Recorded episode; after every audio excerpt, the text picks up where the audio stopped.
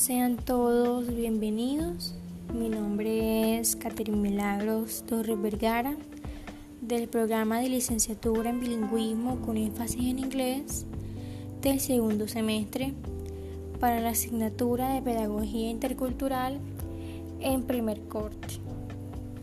Desde hace mucho tiempo atrás hemos sido testigos de la influencia europea en nuestras vidas, en nuestro día a día y para comprender un poquito más de esto vamos a responder la siguiente pregunta.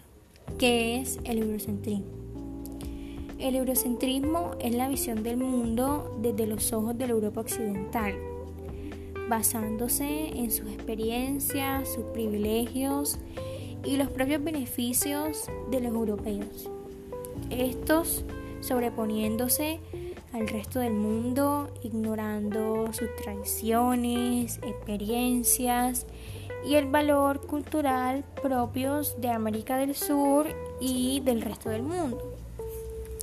El eurocentrismo coloca a las demás culturas en segundo y tercer plano, siendo Europa Occidental el centro de todo.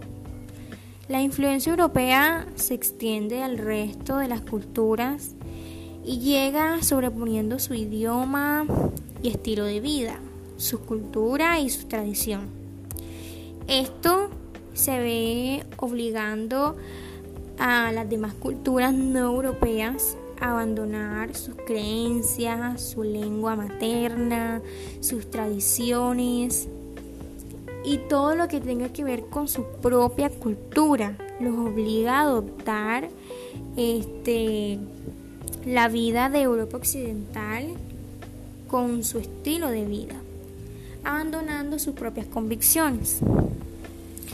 El sentido del, eurocentrismo siempre se ha encaminado a percibir las tradiciones y los valores europeos desde un esquema universal se ve una preferencia que lleva a creer que la cultura y el sistema social y el político de Europa son superiores delante del resto del mundo.